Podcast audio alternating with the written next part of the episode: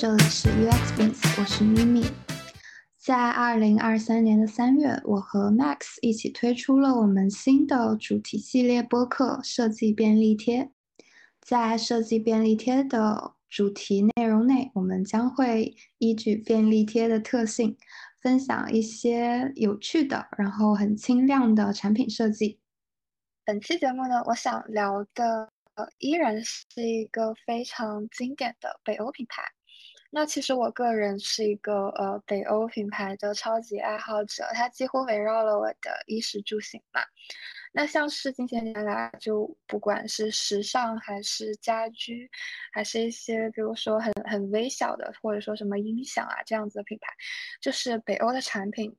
都非常的大放异彩。那今天想要聊到的一个品牌，可能并不是说一个我们通常会说啊北欧的小众品牌，是一个大众到不行的品牌，就是 IKEA 嘛。那 IKEA 的经典产品真的非常非常的多，然后它呃经常会出现在呃各种各样的留学生或者年轻人的 shopping list 上面。我今天想要介绍的这个产品，也是我自己非常喜欢，然后给我留下过很多很美好回忆的产品呢，叫做呃 Lemon，是一个桌子，然后我愿个人称它为呃 IKEA 最便宜，然后以及性价比最高的桌子。哎，你当时买过这个桌子吗？呃，买过，在那个英国和中国都买过这个桌子。哦，你当时买的也是这个桌子是吧？对对对对，因为它相对来说比较便宜，哼，安装也比较方便。嗯，那行，等一下啊。绝对绝对不是因为它便宜，主要是它比较环保。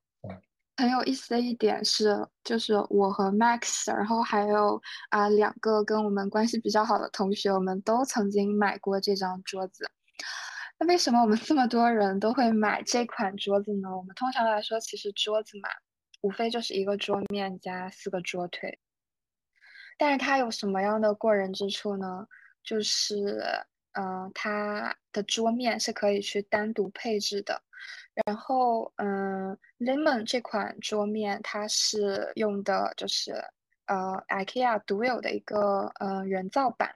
每块板都有一个由呃刨花板、然后纤维板或者是实木制成的一个框架，内部呢是一个蜂窝状的一个填充结构，然后它完全是由再生纸制成的。因为其就是蜂窝状的结构，让它非常非常的稳定，然后又很耐用。IKEA 会再根据不同的呃桌面的样式，在上面涂上不一样的保护漆箔或者说是单板，这确实是一个非常非常有意思的东西。然后这个。桌面它完全是由纸做的时候是觉得非常惊讶的，然后又觉得很很难以想象。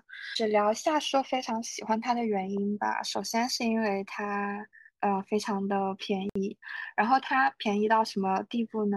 一百五十乘七十厘米的桌子，其实大家可以想象一下，那是一个还蛮大尺寸了，它可以容纳两个成年人正常工作和学习了几乎。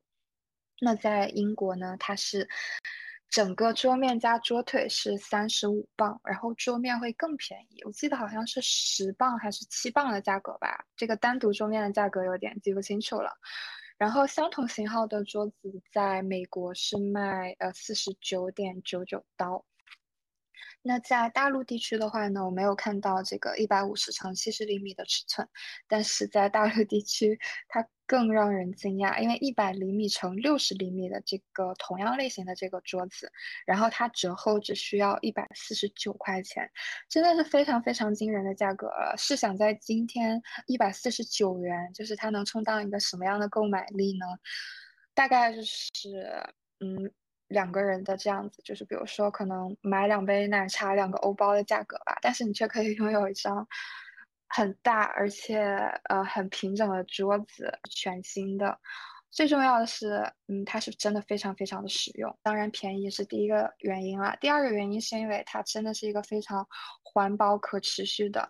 那像是我们这种艺术学院出身的学生，真的呃很难能抵抗得住环保、可持续这个概念的产品。IKEA 呃，他们自己宣称到了二零二三年的时候，将会采用新的循环设计原则去设计所有的产品。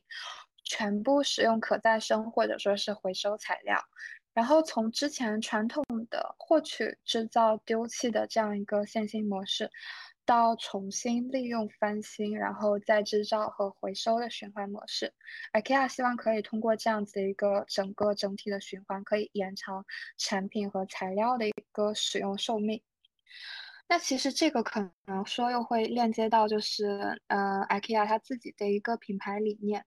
嗯，IKEA 的品牌理念其实也是非常非常令人欣赏的。就是我们也可以观察得出，其实它在全世界这么多的国家和地区，它就是可能相同的产品，但是会在就是价位或者说购买力上面不会有非常非常大的差异。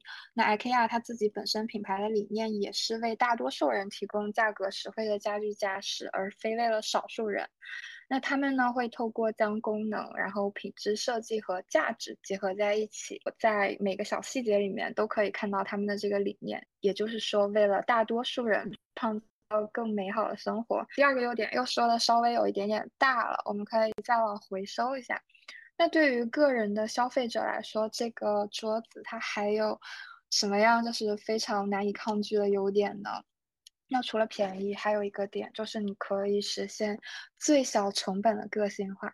就 Gen Z 真的也很难抗拒可以个性化这个事情了。那你在就是这个如此便宜的桌子，你还可以去自行搭配桌面和桌腿，这真的是 很厉害了。还有一个我觉得说也很值得拿来就是聊一下的一个点，就是呃这么大的桌子它重不重呢？